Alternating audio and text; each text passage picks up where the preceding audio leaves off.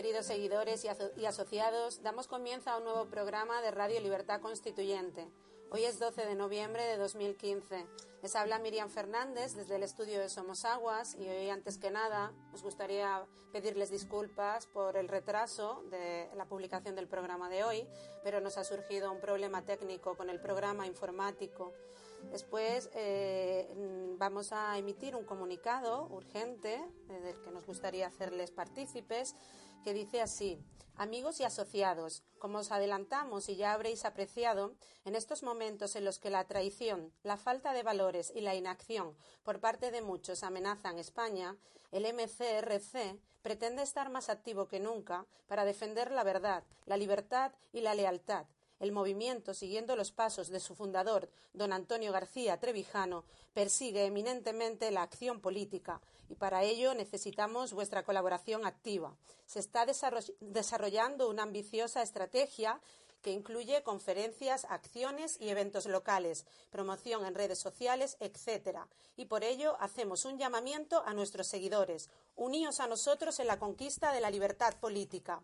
Para ello se dejará un link que podéis eh, pinchar o clicar para que nos apoyéis en, en la descripción del audio del programa de hoy.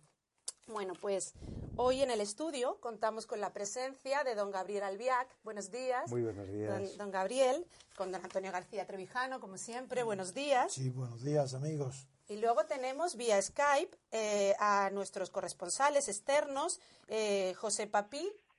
¿No está? Bruselas. Bueno, pues no está en Bruselas, no ha podido al final no, comparecer. No eh, Pedro Gallego, desde Canarias. Buenos días, Pedro. Hola, buenos días. Bueno, no es el extranjero, es ultramar, pero bueno. sí. Bueno, pues eh, a Manu Ramos, Sevilla. Sí, desde la capital del socialismo andaluz. Eso es. Paco Corraliza, Extremadura. Hola, no, en días. Huelva, estoy en Huelva. Ah, ¿estás en Huelva ahora? Sí. Pues nada, sí. buenos días a todos.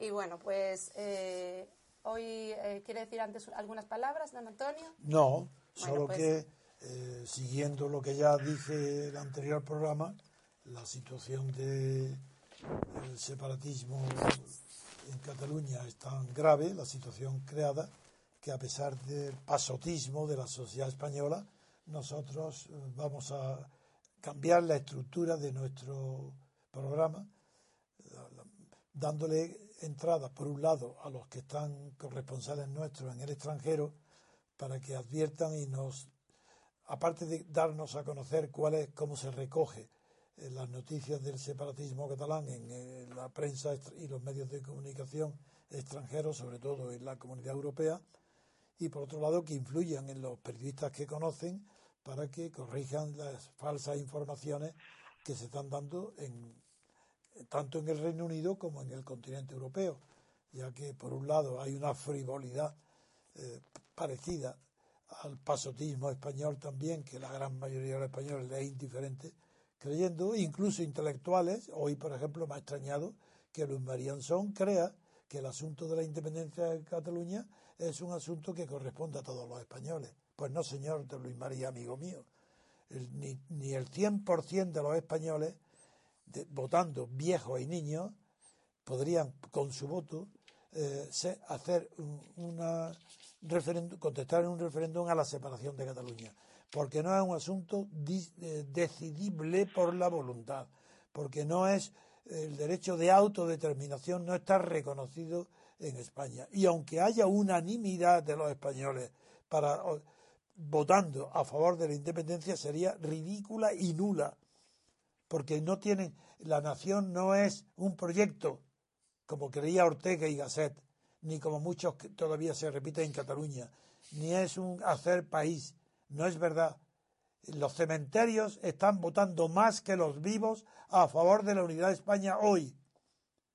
Donde están los padres, abuelos, bisabuelos, cinco generaciones en esos cementerios, a ellos ninguna generación tuvo el privilegio de, ni, privilegio, si es que ni siquiera es un privilegio, vaya privilegio, de votar, someter a su votación pertenecer o no pertenecer a la nación española. Eso es ridículo. Eso pertenece a las teorías románticas subjetivas de personas irresponsables y frívolas, como era el filósofo Ortega y Gasset, pertenece a la falange de José Antonio que cogió la fórmula del proyecto sugestivo de vida en común, una cosa que está muy bien para los novios que se casan, pero no para una nación. Proyecto, una nación, pero ¿qué es esto, hombre, por Dios? ¿Cómo va a ser un proyecto de qué? Y Ortega creía que como cuando desaparece ese proyecto, como fue el Imperio Español, pues se produce el separatismo catalán y añadiendo en su célebre eh, serie de España invertebrada que la culpa no es de los catalanes, que la culpa es de todo, nuestra, de todos los españoles. ¿A causa de qué? De nuestro individualismo. Pues falso, señor Ortega, porque ni siquiera es verdad que seamos individualistas. Somos un pueblo tan borrego como el alemán y como el japonés. De individualistas, nada. Y de proyectos, menos aún. Entonces, como es tan excepcional lo que está pasando, porque nadie defiende la unidad de España con independencia de la voluntad de los españoles, nadie, salvo nosotros. Por eso hemos convocado una expedición, marcha, pero no a pie, motorizada, tampoco con motos, con autobuses, con automóviles, aves, hacia Cataluña, desde fuera de España, desde el resto de España, a Cataluña, para apoyar bajo un solo eslogan, nada más. Cataluña es España. Y con eso queremos movilizar a la sociedad civil, no a la política, la sociedad civil española, no a los partidos estatales, que no pertenecen a la sociedad civil. Eso están en el Estado. Muy bien, como estaba la falange, así están todos, pagados por el Estado, donde según la doctrina y la jurisprudencia alemana, que fue la que fundó este eh, Estado de partido, allí no hay elemento, en el Estado no hay elemento ninguno de representación de la sociedad civil, ni del votante. Han desaparecido todos los elementos de representación en las listas de partidos, abiertas o cerradas e indiferentes. ¿Qué es lo que queda? la voluntad de los partidos estatales de integrar a las masas en el Estado, el sueño de Hitler, Mussolini y Franco. Así estamos, con un rey y una fuerza armada que han traicionado su deber constitucional de defender por encima de todo la unidad de España, como un rey que, que no modera las instituciones, que no arbitra las instituciones, es que puede haber un conflicto mayor que, que, un Parlamento de Cataluña vote la independencia y que la Generalitat está anunciando que no va a obedecer las resoluciones del Tribunal Constitucional, Constitucional, ¿hay algo más grave? No. Y sin embargo, ¿qué sucede? Pues que ese rey, jefe de las Fuerzas Armadas, impide que las Fuerzas Armadas puedan hacer algo. Pero en cambio sí que da pruebas de firmeza. Cuando ayer en el mundo aparece la fotografía de la reunión semanal, habitual, de Rajoy y el rey, diciendo firmeza del rey. Y ese era el titular de la foto. ¿Y sabéis cuál era la firmeza? Que había tolerado que esa foto sea publicada en la prensa. Esa era la firmeza del rey, que en una reunión rutinaria con Rajoy autoriza que la publiquen en la prensa como prueba de su firmeza ante lo que está pasando en Cataluña. Bien, tiene la palabra, primero se la voy a dar a nuestro amigo y admirado eh, Gabriel, para luego dársela enseguida a los que están ya en los micrófonos atentos a nuestra llamada para que entren en lo Gabriel. Bueno, la verdad es que estamos en un momento eh, crítico. Lo que lo que eh, más y el grupo formado en torno a más de Juntos por el Sí han tratado de poner en, funcionamiento es, es algo que en términos clásicos solamente puede definirse como un golpe de Estado, como eh, una eh, toma del poder al margen de todo criterio legal y eh, violando todos los principios constituyentes. Y en estos momentos estamos, yo pienso, en un impasse. Los gestores del golpe de Estado dan la impresión de haber calculado mal eh, sus fuerzas. Eh, ya la votación de ayer. Antes de seguir, Gabriel, perdona que te interrumpa porque sabes la, manía que tengo de la precisión. Y ayer traté a fondo del tema golpe de Estado. No es verdad, no hay ningún golpe de Estado. Saqué incluso el tema del coup d'État, el, el tomo grande, para que no haya un solo antecedente en la historia desde Mopú que se pueda considerarse. Si hay un delito de como hay un delito de sedición, es, incompatible con un golpe de Estado. Si un golpe de Estado no puede estar previsto en el Código Penal, eso es imposible. Y hay un delito de sedición, no hay golpe de Estado. Primero, porque hay dos tipos de golpe de Estado. El institucional, que desde dentro, ejemplo, Napoleón III, que mediante su cuñado Boni con una pistolita hace, convierte la república en imperio, monarquía. Y hay otro ejemplo clásico que es el 18 de Brumario, desde fuera, Napoleón I. Esos son los dos ejemplos clásicos. Y, el, y lo que está sucediendo en Cataluña no obedece a ninguno de esos modelos. No es un golpe de Estado, sino que es un delito de sedición. Y ante un delito de sedición no se está actuando como se debe. Sí, se está, como leguleyo, acudiendo al Tribunal Constitucional. ¿Para qué? Para disimular que hay un delito gravísimo de sedición. Pero como nadie se atreve a aplicarlo, porque en España ha desaparecido toda posibilidad de llamar a las cosas por su nombre, de distinguir entre el blanco y el negro, entre el día y la noche, porque todo es igual, pues se, se, aparca el Código Penal y se acude al Tribunal Constitucional. Por tanto, vamos a empezar dando ya las noticias del día y las vamos a comentar. Le pido a, a ti, a, Miriam, que lea las noticias de las portadas de los periódicos. Perdona, Gabriel, pero es un tema que conozco muy bien, los del golpe de Estado. Y no hay golpe de Estado. En la portada del país de hoy aparece la noticia El Constitucional advierte de su ilegalidad a Mas y Forcadell. La Generalitat promete seguir adelante a pesar de la suspensión de la declaración. El presidente cede poder para ser elegido en la votación de hoy. Aparece entrecomillado. Se les advierte de su deber de impedir o paralizar cualquier iniciativa que suponga ignorar o eludir la suspensión acordada, apercibiéndoles de las eventuales responsabilidades, incluida la penal, en la que pudieran incurrir. En el caso de la portada del mundo de hoy, aparece. El TC señala a los secesionistas. Suspende la resolución independentista y advierte a 21 cargos de la Generalitat y, del Parlamento con inhabilitarlos y llevarlos a la vía penal si le desobedecen. El Gobierno dice, tenemos la voluntad de seguir. Bien, ahora, eh, como ha interrumpido a Gabriel, le pido que ahora inicie el comentario, que eso sí, que de verdad lo conoce a fondo, el comentario de cuál es la situación con arreglo a los mm, periódicos, a la opinión pública española, con arreglo a los que creen que la Constitución está en vigor y que la prefieren aplicar antes que el Código Penal. En las noticias sí que las conoce muy bien porque las hemos comentado ahora mientras tardábamos y me, y me gustaría que nos dijera su opinión sobre lo que está pasando después de haberlo presentado en el Tribunal Constitucional y que éste ha, acordado, ha advertido de, de, lo que puede suceder si incumplen la resolución del Tribunal Constitucional los que se están situando, se han situado fuera de la legalidad en las eh, instituciones catalanas. Una sedición puede ser y con frecuencia es por lo demás una vía para un golpe de Estado, Antonio. No se puede establecer una incompatibilidad entre esos dos conceptos.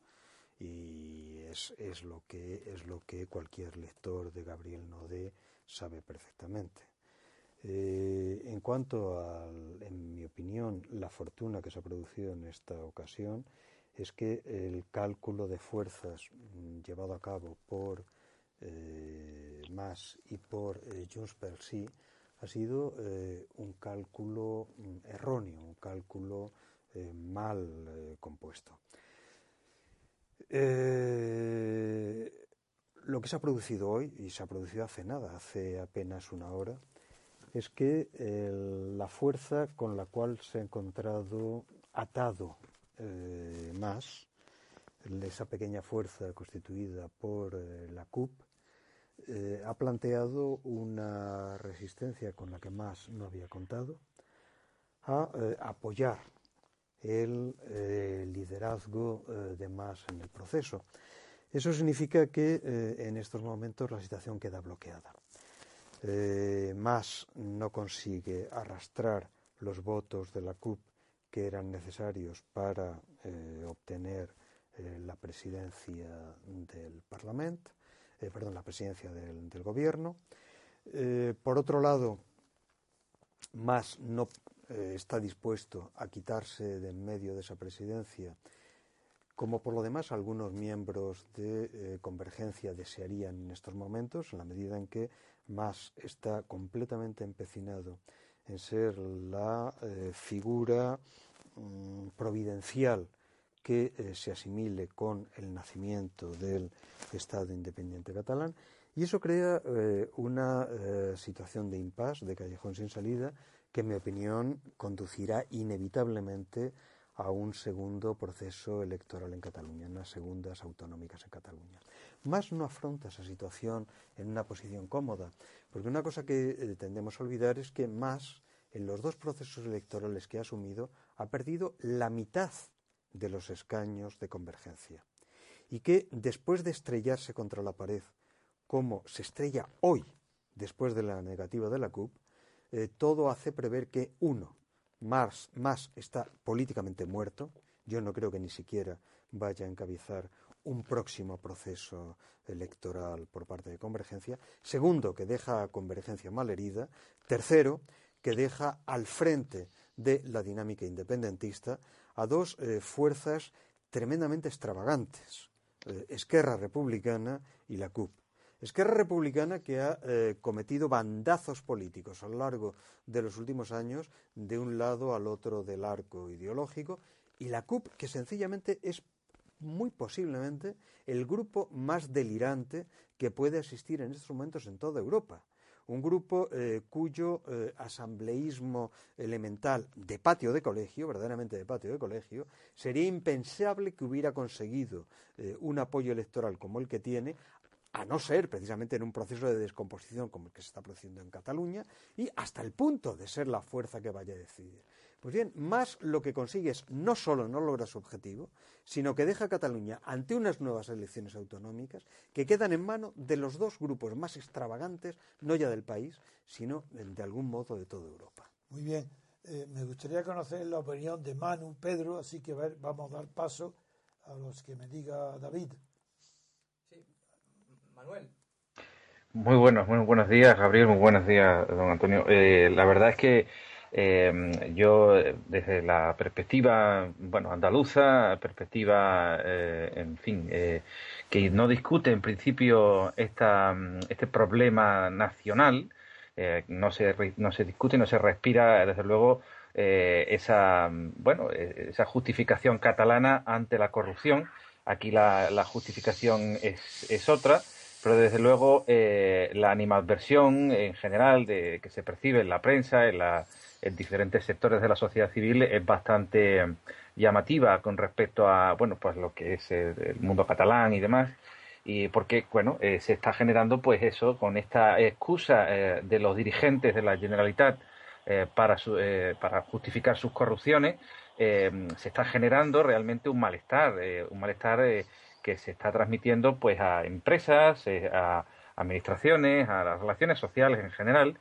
Y esto que en un principio eh, mucha gente se lo toma eh, a la ligera y, como usted decía, don Antonio, un poco aguasa, sin, sin, darle importancia, realmente esto está teniendo mella y está haciendo daño. Está haciendo daño también, conozco casos de mundo militar, que, después de ver eh, reacciones como las de el eh, ex GEMAT que hemos conocido respecto a la decisión de si que la nación española pues depende de bueno de lo que voten los españoles pues mm, realmente el ánimo de la tropa en algunos en algunos sectores lo, veo lo veo bajo además. Es, decir que mi comentario va eh, con respecto a la reacción en los diferentes sectores que, que percibo en la prensa eh, y, desde los sectores en los que me muevo también, eh, con un eh, desánimo general y una, un descreimiento y una apatía, por otro lado también bastante llamativa. no hay que olvidar que, don Antonio Gabriel, que este, que este país es, el que vio a, Franco morir en la cama, es decir, que ahora estamos llenos de antifranquistas, pero pero realmente es un país que, que no, no se toma en serio los problemas eh, de libertad y, los problemas políticos que tiene. Solamente algunas personas, como ustedes, reconocidas a lo largo de la historia, que sí han plantado cara a, los que, a los que nos han querido secuestrar la libertad, pero en general es verdad que existe una inmensa masa de españoles que, tenemos que mover eh, para que bueno vayan a, Barcelona y que se unan a, un movimiento. concentrarnos en el problema político actual. Sí, sí, sí. Como ya lo ha situado Gabriel, me gustaría seguir por ese camino, porque es verdad, lo que dice es cierto, pero ya está dicho, y lo que quiero es avanzar. Entonces, el comentario que ha hecho Gabriel es el comentario desde el punto de vista de la legalidad constitucional. Y ese vamos a terminarlo y luego ya entraremos, los que no creemos en la Constitución, con nuestro análisis, pero este es, bueno, es imprescindible, porque la inmensa mayoría de los españoles y de los que leen los periódicos y que los que lo hacen creen en la Constitución, aunque lo finjan, pero actúan como si creyeran. Eso es por eso es por lo que espero más concreción, eh, Manu. Ya sé que, que, lo que te dice es verdad. Desde el punto de vista, desde el punto de vista legal, eh, ahora mismo el punto de vista legal, el que quiero hoy que se ponga antes de pasar a exponer luego nuestra opinión, no nuestro criterio o nuestras decisiones, pero desde el punto de vista legal, cuál es la situación hoy y cuál va a ser mañana. Esa es la que hoy, la primera parte de nuestra información debe ser esa. Pues yo creo que yo creo que en, principio Gabriel es el que ha centrado la cuestión, es decir, está en manos eh, la legalidad eh, y, la, y la presidencia eh, en manos de las triquiñuelas que está haciendo ahora más para ofrecer a cambio del apoyo a, la, CUP y, a estos votos que quiere que quiere lograr y está moldeando una presidencia que, que no para de hacer concesiones. Las últimas ha sido la de que prácticamente eh, el, presidente se quede como un cargo honorífico, que haya como tres vicepresidentes, en el que entre Romeva, entre también el, el, eh, Esquerra Republicana. En definitiva, están moldeando eh, las instituciones y la legalidad. no solo se están saltando lo que es la legalidad española, evidentemente, como usted decía, los que crean en ella, pues la, defenderán, sino que se están además saltando la, la legalidad de la propia eh, república futura catalana que ellos eh, imaginan o ellos defienden, con lo cual... Eh, Te estás refiriendo, por ejemplo, a que no respetan sus propios reglamentos internos del Parlamento para prescindir en la constitución de la mesa de uno de sus miembros y, sin embargo, eso explica, claro, que por qué hoy en el Tribunal Constitucional publica una lista de 20 personas o 21, no recuerdo, y entre ellas incluye a los representantes del PSOE de Cataluña y de Ciudadanos que han asistido a la convocatoria del Pleno por parte de la mesa, pero no convoca a nadie del PP, puesto que no había designado a su portavoz. Bien, vamos a ver. es que eso es formalmente inevitable, porque naturalmente a quienes aperciben son a los que han, estado presentes en el acto. correcto. Claro. Quiero decir, pero le explico de esa manera por qué los que no están tan atentos como nosotros entiendan por qué se cita también y se advierte de la obligación que tienen de cumplir a representantes parlamentarios de la mesa que van a que, que no se han salido de la legalidad, como es Ciudadanos y como es el PSOE de Cataluña. Y Antonio, eh, clarifiquemos una cosa porque eh, nuestro, nuestro amigo eh, posiblemente no ha oído las últimas informaciones del debate en Cataluña que se han producido hace menos, hace unos 50 minutos. la CUP ha rechazado ya las, en, segunda votación a más, o sea que todas las ofertas estas de la, de la ridiculez esa, que si presidencia colegiada, que si no colegiada, que si presidencia ejecutiva, ejecutiva, eso ha sido ya rechazado. dije ayer que más va a ser eliminado de la escena política por su propio partido, no por la CUP. No, no, la CUP, la CUP simplemente ha servido la cabeza de más en bandeja a CIU y eh, después de lo que ha sucedido hoy, más ha acabado su carrera. Sí o no, porque no está Durán Yedia. La, la, convergencia. Convergencia es la que se va a, cargar a Arturo Más. Pero bien, vamos a ver qué opina Pedro y qué, opina Paco, que realiza luego, lo dejamos para de esta primera ronda. Lo dejamos para el final antes de ver quién tenemos de los corresponsales extranjeros, que será la segunda parte. Pues eh, bueno, Antonio y Gabriel y presente, buenos días a todos. Y como veo que últimamente Antonio está en, como un físico, como, como un matemático que quiere ir punto por punto, centrarme, pues no sé, eh, sin, sin dar rodeos, en primer lugar, dar simplemente decir que en Canarias las informaciones son un páramo acerca de lo que pasa en Cataluña, en los periódicos locales. que no es de extrañar, puesto que desde Canarias, eh, con Coalición Canaria, los nacionalismos, a Andalucía con Blas Infante, a Galicia con Breogán, a Cataluña con Compans, lo que se fomenta es el localismo. Entonces, no hay una identidad nacional y las noticias nacionales pues prácticamente pasan desapercibidas aunque nos estén invadiendo los turcos otomanos. Punto número uno. En segundo lugar, en cuanto a las cuestiones legales de, yo no soy jurista, no, no sé entrar a fondo en, cuáles son los, ya lo explica Antonio diariamente, las disposiciones que se saltan eh, o, la imposibilidad de aplicar ciertos artículos o los conceptos de sedición, rebelión, golpe de Estado, y en eso creo que mis palabras son vacuas, no tienen nada que decir. Simplemente eh, decir que desde el punto, me da vergüenza absoluta la representación de lo que se está escenificando en Cataluña a través de los medios de comunicación, empezando sobre todo por un medio que a diario está con esto, que es el, eh, programa Infausto al Rojo Vivo, en el que da legitimidad y pone en el mismo plano a los independentistas y secesionistas que una persona que defiende la unidad de España, porque hay que atender, según ellos, todas las sensibilidades, ¿eh? Entonces, aquí se trata de sensibilidades. Si yo me levanto creyendo que soy notario, como usted, pues lo tienen que entender y darme una notaría, porque es que yo me siento así. Entonces, es un sentimiento muy fuerte a diario que me está dando últimamente y yo estoy demandando a ver si aquí en Las Palmas pues me ponen una notaría. Entonces, vamos a ver si lo consigo, don Antonio. Me parece muy bien. Y entonces, para terminar en este ve sensible. Hombre, dar un sello y decir doy fe, eso debe ser maravilloso, la sensación.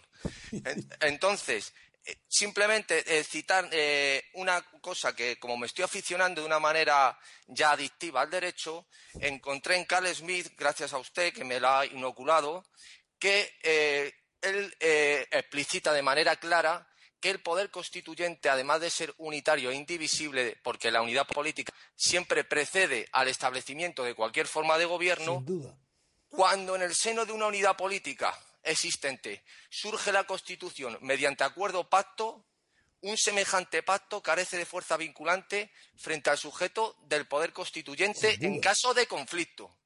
Y lo que dice Carl Smith, ¿eh? que como dicen los castizos tiene más razón que un santo, ¿eh? que cuando un pacto intraestatal ¿Qué es lo que están haciendo ahora PSOE, Ciudadano, PP? Lo que trata es de limitar el poder constituyente, lo que está directamente es abocar a la disolución del Estado. Y eso es lo que quería decir en esta primera intervención. Lo suscribo literalmente todas tus palabras. Y a ver ya, por fin, que estaba impaciente de dar la palabra a Paco, nuestro querido Paco Correia. Bueno, pues eh, buenos días de nuevo a todos. Yo creo que fin, sobre las cuestiones legales, como acaba de decir Pedro, podría, podría entrar, pero como no soy especialista, pues prefiero mm, tocarlas, aunque voy a ir directamente, lógicamente, a, a la causa de la, o mejor dicho, al origen de lo que está ocurriendo en España, al origen inmediato, que además es una ley. Esa ley es la Constitución. La propia Constitución eh, que ya sabemos que no lo es, sino una contraconstitución, puesto que arrebata el sitio a una constitución que separe poderes y que se pueda calificar de democrática, en su seno está gestado todo este eh, delirio, eh, porque es, lo que es. La propia constitución es delirante, casi todo su contenido es de carácter ideológico y, eh, como es la tradición desgraciadamente europea, y los eh, conceptos y ideas y eh, palabras, vocablos que utilizan ahora mismo todos los partidos tienen ese carácter también. En España la constitución esa mató la posibilidad de la política y con ella dio origen a que las, eh, la efervescencia que origina esa falta de política y esa falta de libertad se manifieste de mil formas, mm, de mil maneras todas ellas que tienen en general carácter ideológico y, como esto que estamos viviendo abiertamente delirante. Es un delirio lo que se está, eh, lo que estamos observando. Una cosa eh, que eh, vendría muy bien la palabra de una, una especie de ucronía, es decir, una cosa que está fuera del tiempo, fuera de la realidad, y esto es lo que, para nuestra desgracia, estamos viviendo ahora mismo en España. La, comparación con la Constitución la considero correcta porque precisamente eh, tengo aquí eh, y con respecto de la declaración que ha hecho la presidenta del Parlamento catalán aludiendo a la soberanía de ese, de ese Parlamento. Eh, estos acontecimientos lo que nos están mostrando también es dónde se encuentra auténticamente la soberanía. Esto tiene muchos enfoques que darle, pero nos lo muestra con claridad dónde se encontró en la gestación y la redacción de la Constitución española, dónde se encontraba la soberanía y dónde pretenden ahora los partidos catalanes independentistas situarla, que es en los jefes de los partidos. Ellos son, y que son en definitiva quienes nombran a los integrantes de ese Parlamento. Jamás eh, no tiene nada que ver el refrendo popular. Son ellos quienes dictan eh, las, eh, la forma de pensar a ese mismo pueblo que los vota. Y por tanto todo esto es una farsa. Decía Alexander Hamilton en 1788, que esto es muy procedente aquí, que el atributo inherente a la naturaleza de la soberanía es el no estar sujeto a juicio por nadie, sino es con su consentimiento y dice, y de esta despensa que representa propiedad de la soberanía, disfrutan actualmente los, con los gobiernos de los estados de la Unión.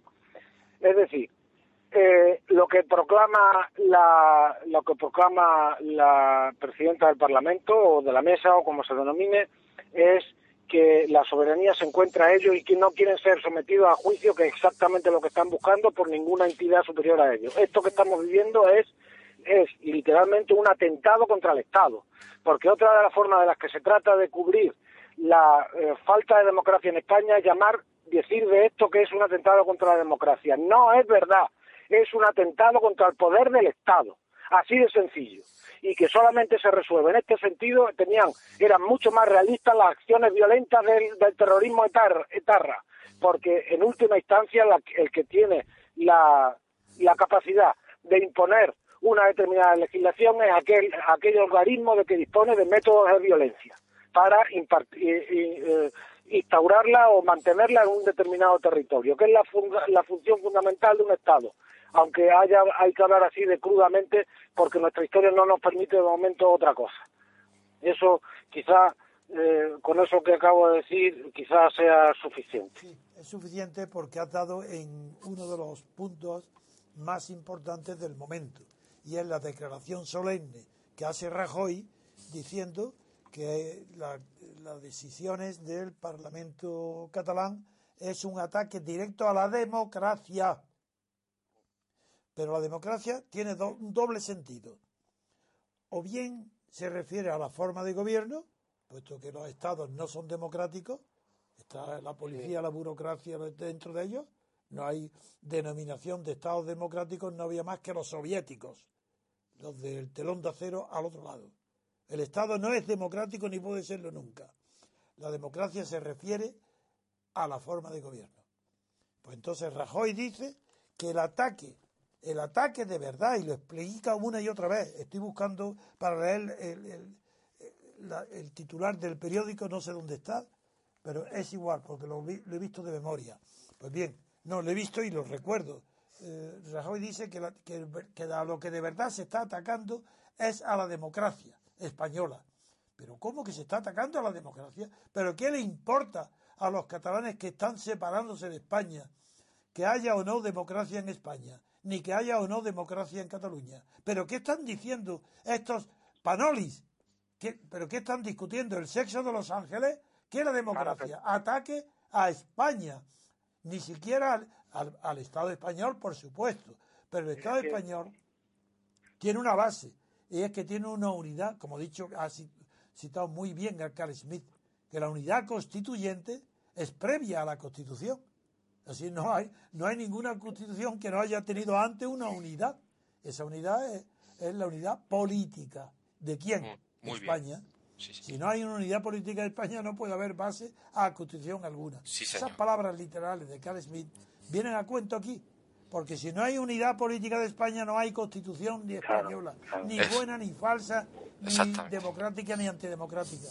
El ataque de los separatistas catalanes no es a ninguna ideología, a ninguna idea, no es más que una ambición propia de poder, que, con el que no pueden tenerlo, Si reconocen que un Estado español tiene más poder que ellos y puede anularlo, no. Quieren quitarse de encima toda limitación a su poder, por dos razones. Primera, porque quieren ser cabezas de ratón, como las mil ratas de que hablaba Voltaire de su misma especie. Primero, porque quieren ser cabezas de, de ratas.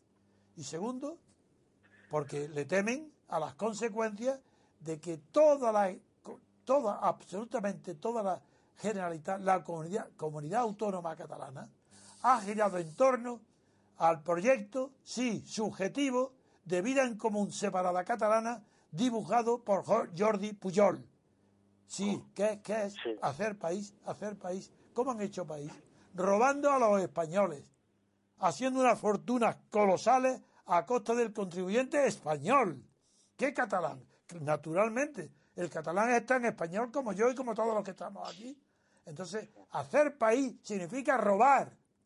¿Qué es eso de hacer país? Proyectos. Eso dejarlo para los malos filósofos como Ortega. Nosotros somos hombres de realidades. Conocemos la política y la realidad. Nada. Lo que hay en Cataluña es clarísimo. Es un, un atentado gravísimo a la unidad del sujeto político constituyente, que se llama pueblo español. Entonces es un ataque al pueblo español previo a ser ataque al Estado, que lo es. A la democracia jamás. ¿Qué le importa a los catalanes la democracia? ¿Les molesta? Ya lo decían con, con ETA. Y con cada, cada crimen de ETA decían, recuerdo los titulares, un atentado a la libertad. El que mataba de ETA era un atentado a la libertad, pero como si le importara poco eso al terrorista. No, ya está bien de tonterías y camelos. Señor Rajoy, usted no hace más que hablar tonterías para justificar su inacción. Y cuando tiene un problema gravísimo encima, lo manda a los leguleyos que le elaboren informes que lo mandan al constitucional y usted se lava las manos como si no estuviera concernido por el grave delito que usted está cometiendo desde hace años de dejar de perseguir el delito de sedición y de desobediencia en Cataluña, penado, tipificado en el artículo 408 del Código Penal. a ver, ahora a, eh, a Gabriel, tú sigues, perdonar, pero es que estamos en un momento que yo no lo tolero. Yo siento de verdad como un deber, lo siento, lo lamento. Desde que tengo 16 años, siento como un deber de, defender la libertad política sobre todo. Y enseguida me di cuenta que yo no puedo defender la libertad política si a la vez no defiendo la unidad del sujeto político constituyente, que se llama pueblo español. Punto. Y por eso he organizado y seguiré organizando y daría mi vida en ello de una expedición civil. Como no tenemos rey ni ejército, pues no lo necesitamos. Vamos los civiles, cívicamente, a ir a Cataluña para mostrar al pueblo catalán, a los, a de la región de Cataluña, a los que no quieren perder su identidad de español, porque la identidad primera de Cataluña, la que figura en el pasaporte, es español. Es la primera, ¿no? Está muy bien que sientan, el que dice que se siente a la vez lo mismo, tan catalán como español, yo no lo comprendo, porque yo no me siento igual andaluz que español, me siento español, de andaluz, eh, yo todavía no sé bien lo que es. Pero bueno, si, lo admito que puede ser, pero por, esa razón estoy preparando, impulsando una marcha del resto de España que vayamos a Cataluña, a Barcelona, para decir, Cataluña es España, punto. No queremos ideología, no queremos de derecha ni izquierda, no sé lo que es. Quiero, sé que la unidad política constituyente española se llama España y se llama pueblo español único, no hay más. Quien no quiera saber esto es un ignorante de la política, no sabe nada es entretener fantasmas. Después de Franco, pues, no han aprendido todavía la lección. Y esto es lo que yo quise hacer a la muerte de Franco con la llamada con lo que llamé ruptura democrática. Y lo que entonces no pude hacerlo ahora, con 88 y con 108 años. Lo intentaría, porque no se puede vivir sin identidad personal. Y una de las características principales de la identidad es la nacionalidad, que no hay más que una, no dos la española. Es más, como en honor y respeto a mi amigo filósofo, profesor de filosofía, Gabriel Albiar, le digo, uno, Santo Tomás señala como definición de, la, de, lo que el, el individuo señala que el individuo es las características de lo que hoy figura en el en un pasaporte. Sin pasaporte no se es persona, amigos. ¿Me eh, dais cuenta de lo que significa la separación de Cataluña? ¿Qué, pasa? Que, el, que, el que no reacciona, el español que cree que esto depende de la voluntad, no señor, no depende de la voluntad de nadie. Separarse, claro que depende de la voluntad de unos ambiciosos que quieren ser ratones en lugar de cola de, de león, no, bueno, sí, del pueblo español unido es un león. Pero los separatistas catalanes son ratones que quieren ser leones. Pues eso no, se les ve en la cara y en la cola que no son leones. Y como no son leones, vamos a ir a una marcha para apoyar, respaldar, darle moral e ilusión y esperanza a todos los catalanes que se sienten españoles. Sí, porque es despreciable el sentimiento de la separación contra España, porque no hay, no ha habido nunca, jamás ha habido ninguna nación, ningún Estado catalán que hoy pues, tenga derecho a reivindicar su pasado. Por eso organizamos esta marcha y por eso digo que la identidad, bueno, Santo Tomás fue luego no corregido, completado por Suárez, mi paisano de Granada, y es Suárez el que vuelve a definir lo, que es el individuo, la individuación que, la produce la naturaleza, se distingue de la individualización que la produce la sociedad. Y la sociedad ha individualizado a los españoles con un pasaporte único, que se llama nacionalidad española. Y esta idea de Suárez se la transmite a Leibniz, y Leibniz se la transmite a Kant, y la gran filosofía está basada en ese concepto de la persona. ¿A qué vienen estas tonterías? ¿A qué viene a hablar como si no pasara nada? ¿A que esto es bueno? Pues es una opinión. ¿Por qué vienen grandes personas desde el punto de vista de periodismo, como Luis Son y tantos otros, diciendo que si todos los españoles quieren puede aprobarse la independencia de Cataluña. No, señor, estáis equivocados. No os pertenece a esta generación ninguna voluntad de decisión sobre su identidad española. ¿Está claro? Bueno, pues como todo es una aberración en España, como todo en los periódicos, digo todo lo que se ve, que por eso organizamos esta marcha y quiero que se vea, que, la, que se den cuenta del significado trascendental que implica que se redescubran en la identidad española como único sujeto político constituyente. Y ese sujeto político constituyente será el que diga que no hay más posibilidad de convivencia que la libertad política colectiva, no la libertad política de la oligarquía, ni de unos partidos, de ninguna manera. Antes que el partido está la libertad política. Pero la libertad política es la colectiva, no la que funda los derechos individuales personales. Porque eso es, eso es posterior. No hay derecho ninguno individual personal que no esté fundamentado en una libertad política colectiva. Cuando los derechos individuales no tienen ese fundamento, eso no se llama constitución, se llama carta otorgada, como la de Carlos X, que provoca revoluciones burguesas porque no había posibilidad de hacer revoluciones también proletarias. Pero hoy, hoy reivindico la unidad política constituyente, que es el pueblo español, que se llama España, y, y están traicionando a esta unidad las Fuerzas Armadas, y el rey lo están traicionando. Y no pararé hasta que el pueblo español entero vea la traición del rey y de las Fuerzas Armadas a su deber de defender la unidad política del pueblo, que es la única posibilidad de tener una constitución que sea realista, real. Lo demás es todo artificio, mentira.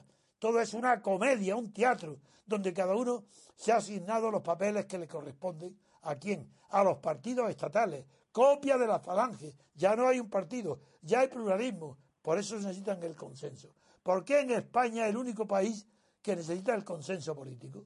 Que no tiene nada que ver con el consenso social, que es muy anterior, es otra cosa. ¿Por qué? Pues porque no hay unidad no ha habido unidad del sujeto político constituyente, porque la Constitución nació de un pacto secreto en las Cortes franquistas, elegidas por una ley franquista, y la consecuencia a esa ley de reparto proporcional fue el acuerdo secreto de los partidos para hacer la Constitución que tenemos. Y luego eso se lo ofrecen a los españoles para que le digan sí o no que haréis esta Constitución. Y los españoles en la prensa, continuamente los periodistas dicen con el trabajo que nos costó conquistar esta constitución, vamos ahora, con trabajo ninguno. Fue un regalo, unas cartas otorgadas. Y ese regalo fue obligado, forzado por quién? Por vosotros de ninguna manera. Por la lucha previa durante la vida de Franco que hizo la Junta Democrática y la Junta después, dirigidas por mí. ¿Para qué? Pues para movilizar al pueblo español, libertades, amnistía, todo eso sí fue objeto de la lucha. Y cuando se tenía el fruto al alcance de la mano, se renuncia a todo ese esfuerzo y se hace un pacto de todas las fuerzas políticas, incluyendo, en primer lugar, la franquista. Ejemplo, Rey Juan Carlos, designado por Franco. Suárez, ministro de la Falange. Gutiérrez Mellado, un general.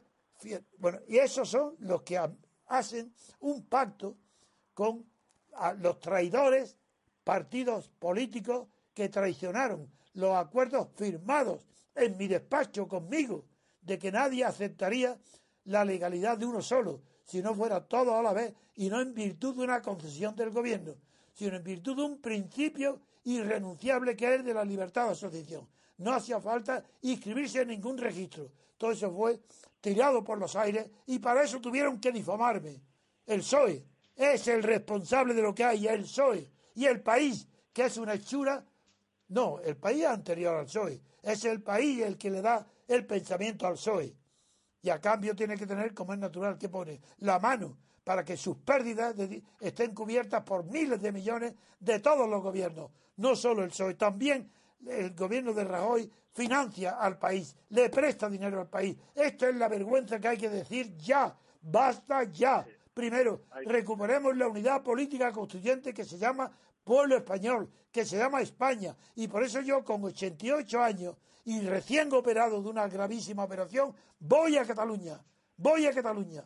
Y pido que me acompañe todo el que quiera, todo el que quiera a España, al que quiera la libertad política colectiva, y que me acusen a mí de fascista. Venga, me importa un bledo que me digan a mí fascista cuando he sufrido aparte de los atentados, no digo nada más. Soy el único español que en dos consejos de ministros presididos por Franco se acordó, en dos consejos de ministros separados por un año y medio, se acordó mi asesinato.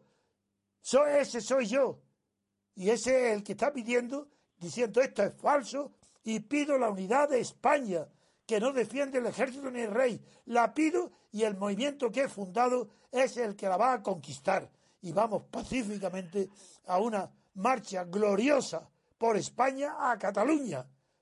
Y en esa marcha también vamos a decir que no se trata de perseguir a los separatistas, se trata de decirles desistir de vuestro empeño, porque eso es imposible que lo vayáis a conseguir nunca. Aceptar que sois españoles y además que queréis a Cataluña, pues mejor para vosotros. Tenéis, tenéis un regalo de la historia a vuestro favor, que queráis a, Cataluña más que los andaluces a Andalucía, o que, o, los extremeños a Extremadura. Ah, yo eso no, sé medirlo. Pero sí sé medir que la unidad de España no es posible de ser sometida a la voluntad de un referéndum ni de una consulta. Ningún español es libre de ser lo que quiera eh, tratándose de la unidad política de España. Ninguno. Y los cementerios están votando hoy se están levantando de las tumbas a sus hijos, a los separatistas, sus padres, sus abuelos, sus bisabuelos. ¿Pero qué estáis haciendo? Si sois españoles, estáis suicidando. No sois nada, no tenéis derecho a carnet de identidad. No sois españoles, no los catalanes. No, no. Los que viven en Madrid, en Extremadura, en toda España, y no se levantan como un solo hombre, pacíficamente, sin acudir al ejército, para decir, estos somos nosotros, que somos quién, simplemente españoles, nada más. Si no hay que ser patriota, si la patria se defiende cuando está en peligro de un enemigo exterior. Pero ahora, si no hay que ser patriota, hay simplemente que ser fieles a sí mismo, fieles a tu carnet de identidad, fieles a lo que dijo Santo Tomás, Suárez, Leibniz, Kant, fieles a la, a la conciencia personal, a los sentimientos personales y a lo que la gran cultura ha definido como nación y como Estado. Bueno, pues hacemos una pausa y volvemos en unos instantes. Sigan con nosotros. Hasta ahora.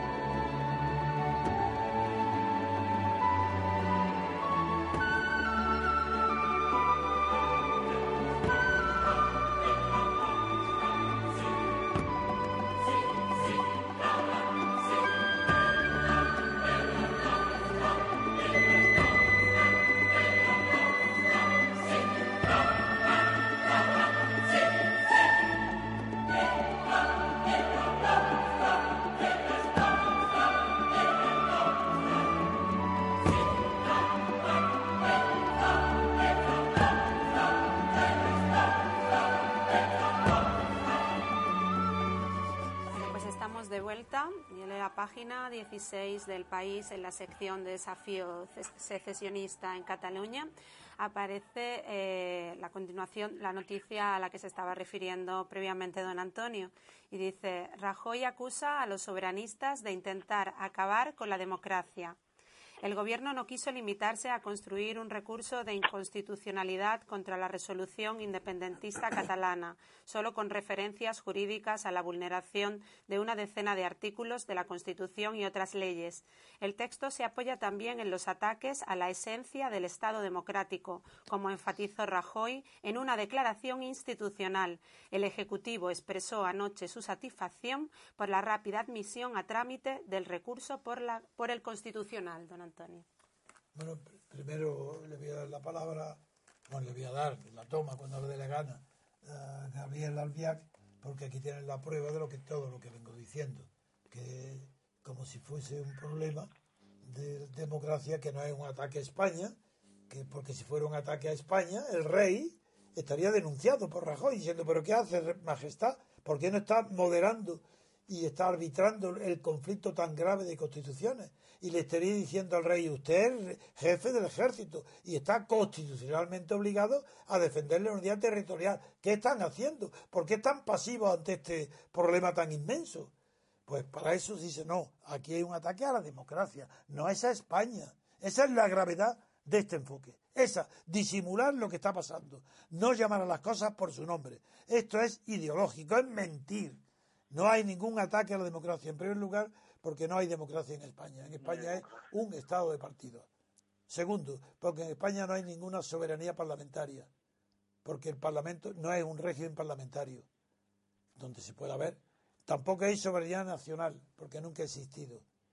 No hay soberanía popular. Aquí no hay más que soberanía. Una, la que manifiesta el consenso, que son los jefes de los partidos estatales, y dos, la que el rey y el ejército han consentido delegar en, en el conjunto, en el consenso.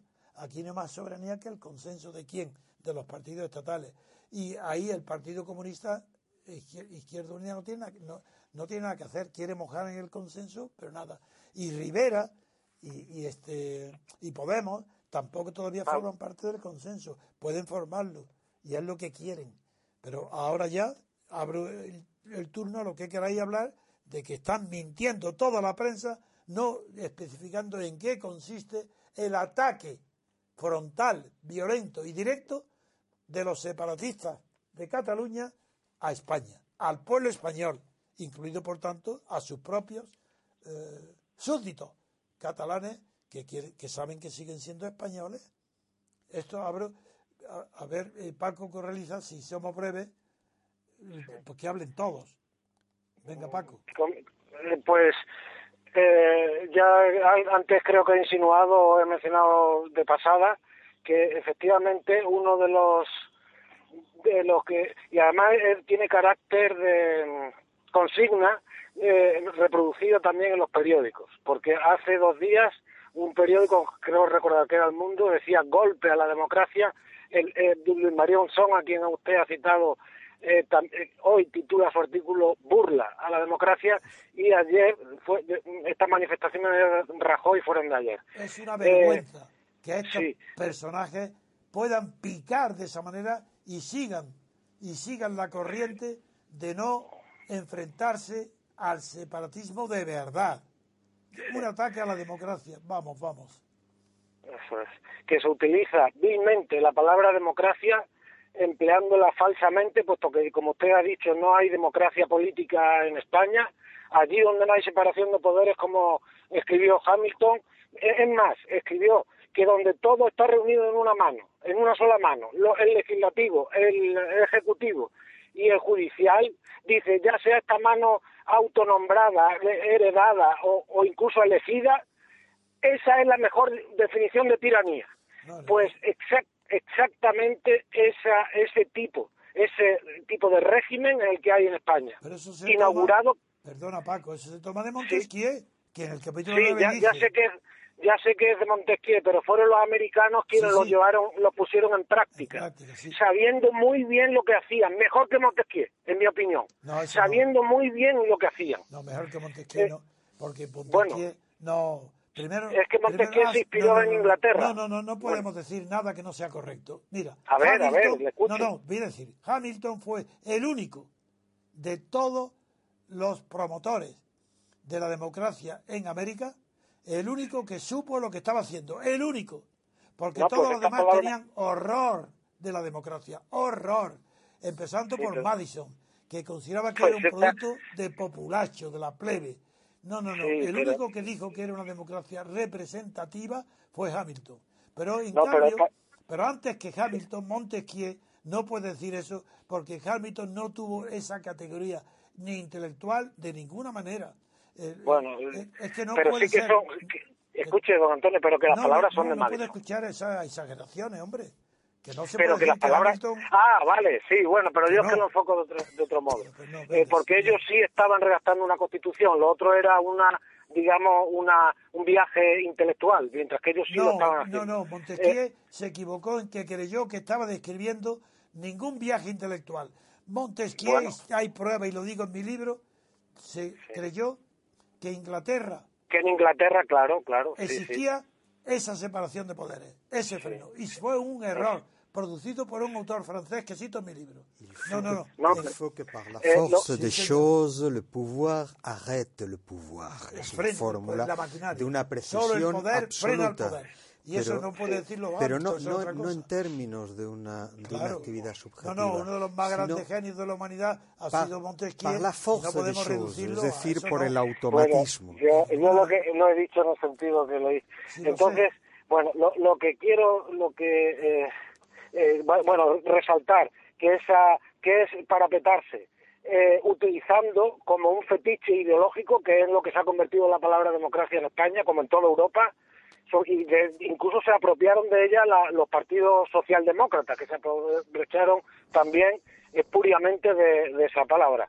Y, que dijo que era democracia orgánica. Eh, Todos quieren ser democracias. Eso es. Usted mismo ha mencionado antes a la Falange. Y, eh, eh, por ejemplo, el, el, el, partido este CUP, una de sus más insignes figuras, que es una mujer, pues ha dicho que lo que buscan es justicia social y, más eh, vivir mejor Cataluña, etcétera. Todo en, torno a la justicia social, el bienestar y la palabra democracia tal como la empleaba. estos discursos los empleaba el falangismo español. Son idénticos. Y por eso, ¿y por qué son, y por qué coinciden? Porque todos son adoradores del Estado, adoradores del poder y sojuzgadores de los pueblos. sencillamente. Por eso coinciden y se repiten. Pues Bien, bueno, con eso ya me, me termino, don de acuerdo, De acuerdo, no importa. Eh, perdona mi tono, sé que te admiro y me conoces bien, pero en la expresión te ha exagerado lo de Hamilton y nada más. Pues, pero voy a recordar para todo, eso sí, porque el, el, capítulo, el 9 del, del espíritu de las leyes de Montesquieu dice, si de una asamblea tomáis un pequeño número de diputados y le dais el poder ejecutivo, se habrá acabado la libertad política. Punto. Eso nadie lo ha superado nunca. Bien, a ver, ahora eh, Manu, Pedro y Gabriel, claro. Bueno, yo para concluir simplemente resaltar que en las portadas de los periódicos de hoy eh, la palabra que se repite es, el Tribunal Constitucional, la referencia en, en, las portadas del mundo, del país, del ABC, y quería señalar simplemente que la, autoridad de este tribunal, eh, un tribunal político, un tribunal que, apela a, esta, a este bueno, papel, que, esta carta otorgada que es la Constitución, y es el único marco en el que se mueve eh, el régimen, eh, solo puede llevar a la corrupción de las diferentes comunidades autónomas, del mismo Cámara Legislativa, y por supuesto es consecuencia natural de, un, de, un, bueno, de una carta otorgada, como digo, no, no me atrevo ni a llamar la Constitución, que lo que hace es eh, tapar y, justificar la corrupción de unos señores que tras eh, la, muerte de Franco lo que quisieron fue repartirse el botín del dictador. Y ya está. Ahora quiera aclarar algo, porque yo siempre aprovecho algo para iluminar, para que se den cuenta los que nos oyen de que no estamos improvisando. Bien, pues cuando un tribunal constitucional como este comete la gravísima falta de que cuando juzga el Estatuto de Cataluña, no sólo interpreta las normas que han sido impugnadas, sino que se permite dar interpretaciones a la Constitución que nadie le ha pedido y que no estaba en juego en el pleito planteado con motivo del Estatuto, ese ya deja de ser un poder constituido como es debe ser el Tribunal Constitucional y se convierte en un poder que el abate Sieyes antes que nadie le llamó poder constitucionario, porque es evidente que constituyente no lo es. Porque, ¿Y qué es un poder constitucionario? Aquel poder que, siendo constituido, se atribuye funciones de poder constituyente. Y eso está en el Tribunal Constitucional. Y por esa razón, por esa razón, Rajoy y todos los demás se someten al Tribunal Constitucional como si fuera Dios. ¿Qué es esto? Si son constitucionarios, si se han atribuido funciones que no tienen. Pero si el Tribunal Constitucional es cero, no es nada, es uno más, es tan corrompido ideológicamente, claro. No hablo de las personas, que también podría hablar, sobre todo de las que se descubrieron sus amoríos y sus viajes a Canarias. Bien, pues no, este Tribunal Constitucional no es tan puro y desde luego no tiene la función de interpretar la Constitución cuando no se le somete a un caso concreto. Y ese poder constitucionario es a quien Rajoy le confía todo el poder. Porque el consenso, por, justamente por su naturaleza, de que es una unión, diluye el poder en todos, de tal manera que no lo tiene ninguno. Y, y acuden todos a quién? A la palabra última del Tribunal Constitucional, que en este caso acuden a él también como si fuera constitucionario están pendientes de su palabra. Pero como es que acaso no hay un delito de sedición gravísimo, ¿por qué tienen que acudir al Tribunal Constitucional? Para no acudir a la vía penal. ¿Y por qué no acuden a la vía penal? Porque los partidos políticos estatales cuidaron muy bien de que la reforma del Código Penal franquista incluyera a la sedición como un delito de orden público, amigos, dependiente del Ministerio del Interior nada más. Y asociado al tumulto. Sí, sí, no, no, la palabra tumulto, claro, el, tumultuario no significa desordenado, eso viene del latín túmulo, es, significa montón, eso es otra cosa, ya he hablado de él. No, no, es que lo, lo que es indignante es que se atribuya a este al delito de sedición como si no se hiciera. Es que se llevan cuatro años ante un delito de sedición y nadie habla de él. Sí. Pero esto, qué vergüenza pero el delito, y, Rajoy no denuncia ese delito, pues está incurriendo en el delito de omitir su deber de impedir la, comisión de delitos. Él tiene que actuar antes de que el, el, delito se cometa. Y el delito de sedición se comete tan pronto como eh, aparece el menor síntoma, porque no es un delito de resultado, sino de. Eh, y por esa razón el artículo 548 castiga a los promotores del delito de sedición, distinguiendo, aunque dice claramente, aunque la sedición no llegue a consumarse, y castiga a los promotores, que como son autoridades tienen una pena mayor, Pero eso indica que el delito de sedición se está cometiendo hace mucho tiempo. Y no sé por qué la Fiscalía, los abogados del Estado, por qué tanto hablar de hablar de todo este tema cuando se está sin aplicar la sedición. Porque no hay en el Tribunal Supremo de, Justicia de Cataluña una mayoría de magistrados dispuestos a meter en la cárcel por delincuentes de sedición a los responsables de la Generalitat. Por eso, no hay.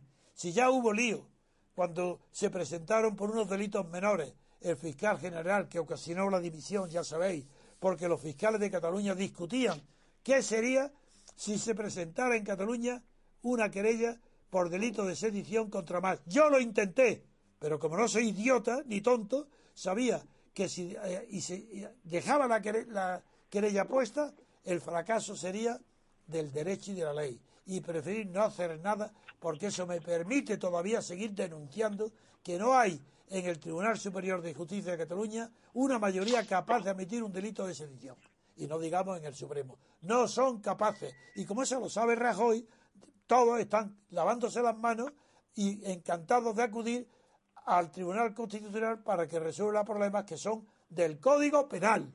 Y además, en la legislación española, como en la de todos los países, la jurisdicción penal es de aplicación, en el caso de concurso de acciones, es preferente a la civil. Las cuestiones de prejudicialidad están resueltas. La penal es preferente a la administrativa, a la civil y al constitucional. Si hay un, delito, el constitucional tiene que lavarse las manos y ceder su jurisdicción al delito. ¿Estos son, capaces de eso? No. Porque se creen que ellos son constitucionarios, como dijo Silles. Son cuestiones de código penal, efectivamente, Antonio.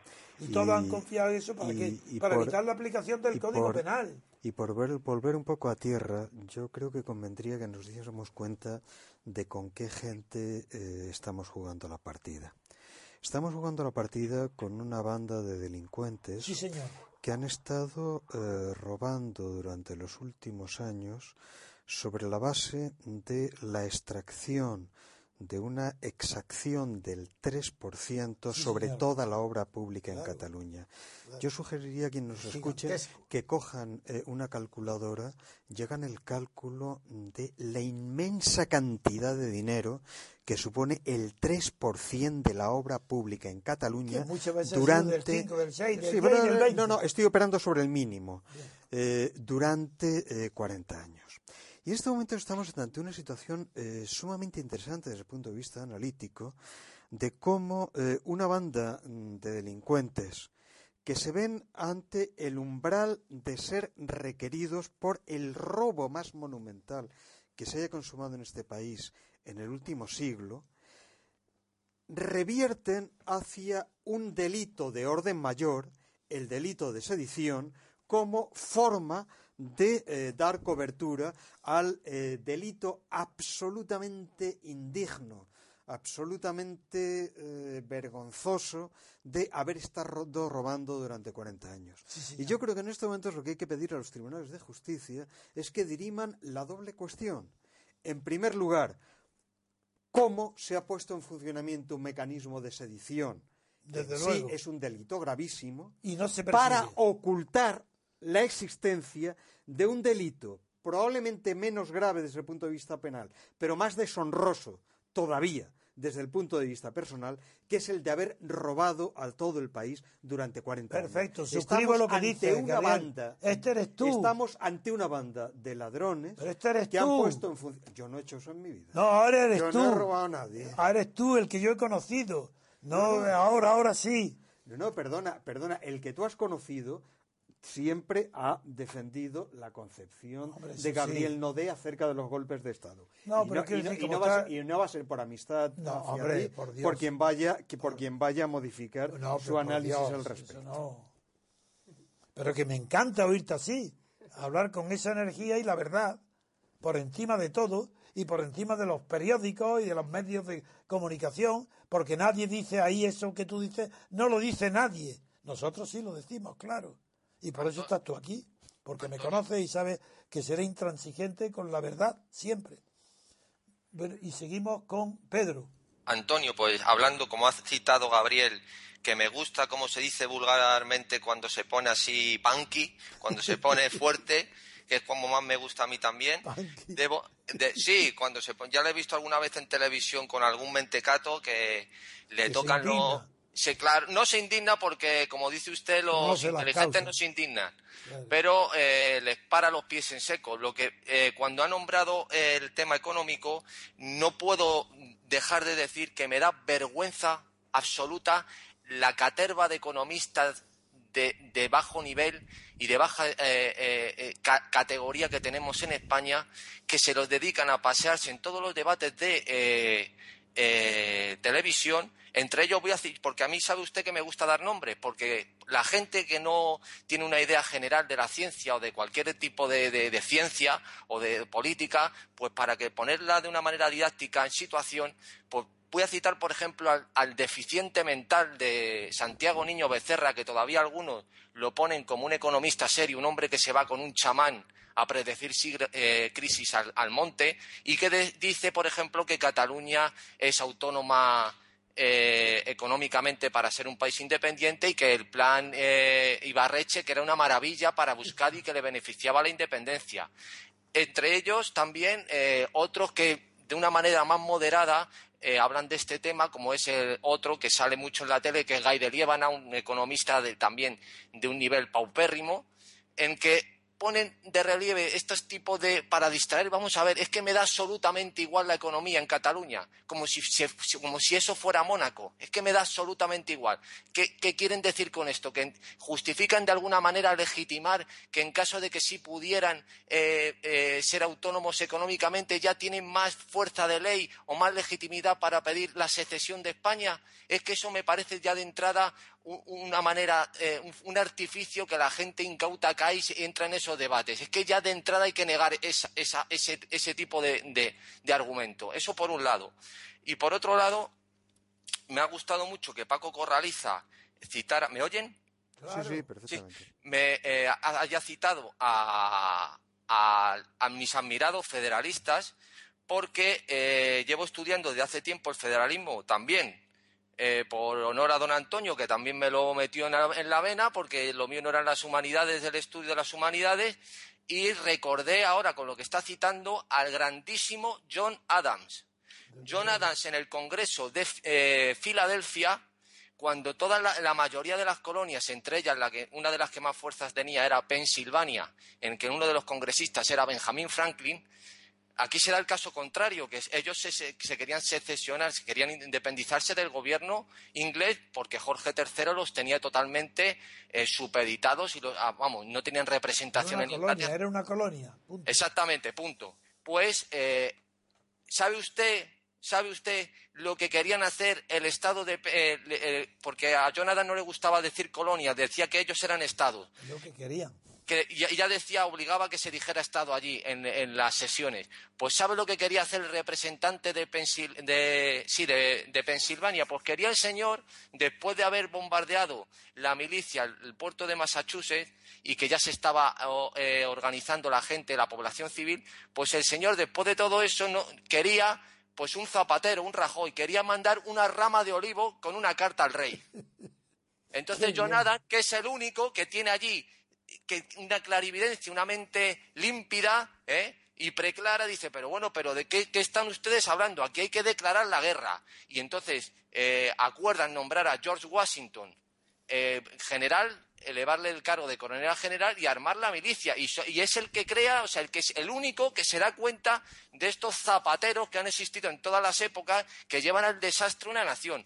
Por eso usted, Antonio, le admiro más cuando van todos hacia un camino y va usted solo en, sentido contrario, porque en la historia la, razón la tienen unos pocos, unos pocos, nada más. Pero me alegro de lo que ha citado de John Adams y de Washington, porque un amigo de Gabriel que es César Vidal, que tiene ahora una radio que se llama Miami, por teléfono le ha dicho, yo no lo conozco, pero le ha dicho a Roberto Centeno que me transmita la idea que tuvo Lincoln, que no es Washington, Lincoln en la guerra civil de secesión, justamente, eh, antes de, para levantar la, la guerra civil, levantarse el ejército para atacar al sur, pidió prestados, tres meses prestados voluntarios.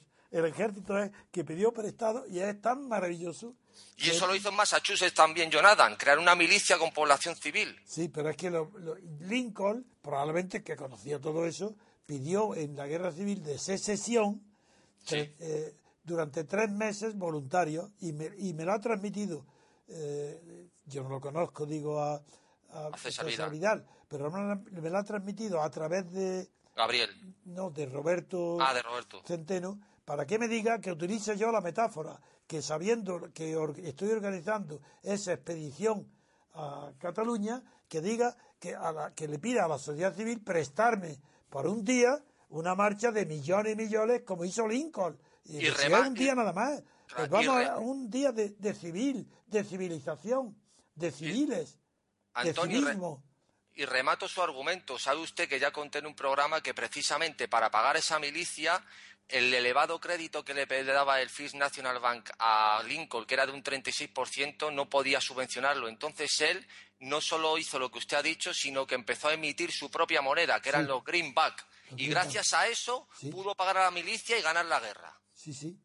Muy bien, Pedro, pues no sabes cómo te agradezco siempre tus intervenciones, porque estás tan volcado en el conocimiento y es por tu condición de ingeniero naval ¿eh? y de bombero. Eh, es, que tú no puedes admitir que se hable por hablar, tienes que, tienes que tener hechos concretos y probados como científico. Pues muy bien. Pues eh, Gabriel, tienes la palabra si quieres seguir. No, no, no, no, Pues eh, a ver, Paco Correliza, y podemos dar por terminada después de Paco Correliza, porque llevamos ya un tiempo bastante grande y después del retraso no quiero abusar de la paciencia de nuestros oyentes. Pero a Paco Correliza sí. ¿No está? ¿Está ya? ¿Se ha cortado Paco? hemos perdido a Paco. Hemos perdido a Paco. ¿De verdad? Sí, se acabó el dinero. Bueno, pues entonces... bueno, Manu, ¿quieres comentar algo o ya terminamos? No está tampoco. Vale. Bueno, pues antes de eh, dar por concluido el programa, querríamos eh, recordar que en estos momentos ahora eh, se está celebrando una reunión en Totana, en Murcia, comenzada a las dos y media, y están en el, en el Rincón del Vino. Eh, por si quieren unirse y, hablar también pues de esta expedición eh, a, Barcelona.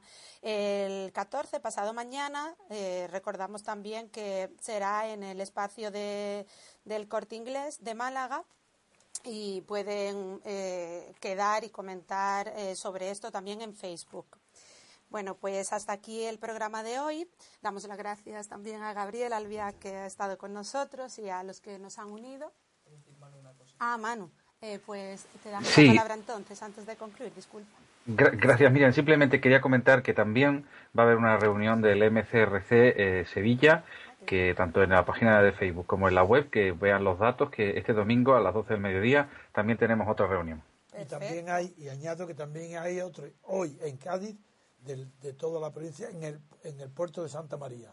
Y que yo no sé si como allí le ofrecimos y lo aceptó el, que fue decano del colegio jareño, eh, supongo que estará allí también. Y le saludo desde aquí a Jareño. Pues muchas gracias, Manu, y vemos que esta semana está siendo muy fructífera en cuanto a reuniones del MCRC. Bueno, pues hasta aquí el programa de hoy. Mañana continuaremos comentando la actualidad nacional e internacional y contamos con ustedes, como siempre. Pasen un buen día.